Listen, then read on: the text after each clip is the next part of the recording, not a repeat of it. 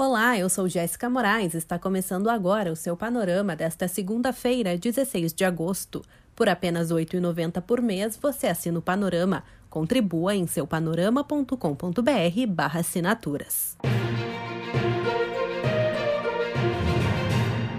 O Talibã, grupo que virou sinônimo de radicalismo fundamentalista islâmico, voltou ao poder no Afeganistão após 20 anos. Conforme a Folha de São Paulo, as tropas entraram em Cabul pela primeira vez desde 13 de outubro de 2001, quando tiveram que se retirar da capital sob as bombas norte-americanas e britânicas que abriram caminho para as forças adversárias da chamada Aliança do Norte. Desta vez, a entrada ocorreu sem resistência, apesar de relatos de tiroteios esporádicos na madrugada de domingo. Ao longo do dia, o presidente do país ainda buscava uma solução negociada com os invasores, que prometeram moderação para incrédulos interlocutores ocidentais mas não deu certo. O presidente deixou o país no começo da noite. Seu governo, iniciado em 2014 e visto como uma marionete das forças ocidentais, colapsou.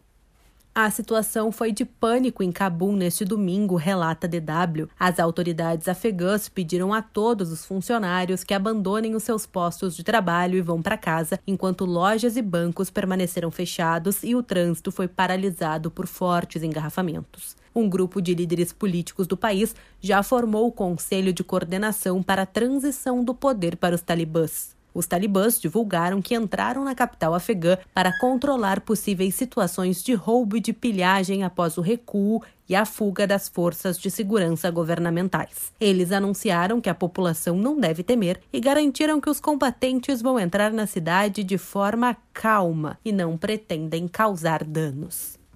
O Conselho de Segurança da ONU terá hoje uma reunião de urgência para abordar a tomada da maioria das províncias do Afeganistão pelos talibãs e a fuga do presidente do país, reportou o portal R7 em parceria com a agência F. Integrantes das missões da Estônia e da Noruega nas Nações Unidas, atualmente encarregadas dos assuntos para o Afeganistão, informaram que a reunião acontecerá às 11 horas de Brasília.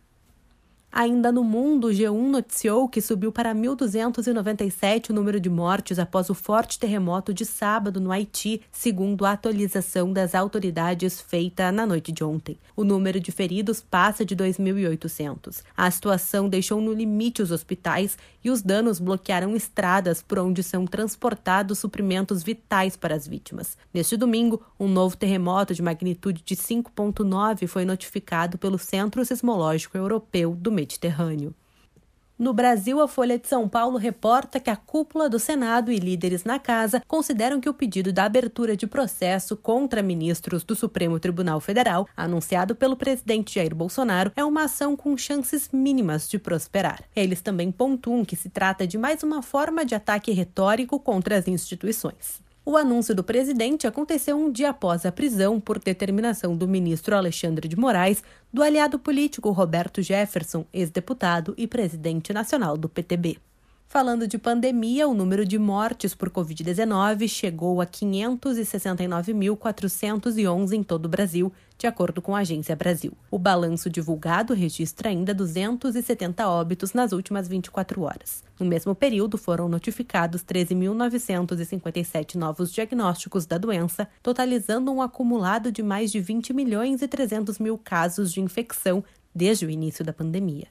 Em relação às vacinas, mais de 114 milhões de pessoas já tomaram a primeira dose e mais de 49 milhões completaram o ciclo vacinal. Pelo Brasil, a virada da vacina, voltada para o público de 18 a 21 anos, aplicou um total de 471.421 doses contra a Covid na cidade de São Paulo neste final de semana, publicou o Estadão. Com drive-thrus e megapostos funcionando pela primeira vez durante a madrugada, a maratona de 34 horas de imunização contou com a presença de DJs e artistas para atrair os jovens da capital. No Rio de Janeiro, o cantor e compositor Zeca Pagodinho deu entrada na Casa de Saúde São José, na zona sul do Rio de Janeiro, neste final de semana, após testar positivo para Covid. Segundo a CNN, a unidade de saúde informou que o quadro médico do artista é estável e apresenta bom estado geral, com sintomas leves e sem necessidade de suporte de oxigênio. Ainda não há previsão de alta. O Panorama é um serviço de curadoria de notícias que utiliza informações coletadas nos sites de veículos de comunicação consagrados em todo o mundo. Esteja bem informado e combata as fake news. Nos acompanhe nas redes sociais. No Facebook e Instagram é só procurar por seu Panorama. Tenha um bom dia e uma excelente semana.